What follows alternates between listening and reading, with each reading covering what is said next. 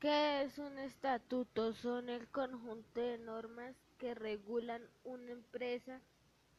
La importancia del estatuto para conformar una empresa son poder revisar el monto del capital social colocando un menor capital social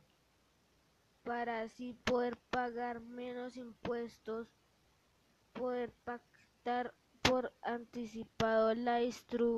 distribución de las utilidades, prácticas de endeudamiento, poder elegir el tipo de acciones de la compañía, poder evaluar la recreación de una junta directiva dentro de la empresa, poder definir la importancia de la asamblea de accionistas y el consejo de socios, incorporación del revisor fiscal,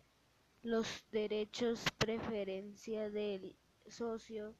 un mecanismo de protección a los accionistas,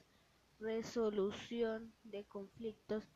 las entidades que intervienen en la elaboración y formación de un estatuto es la Cámara y Comercio.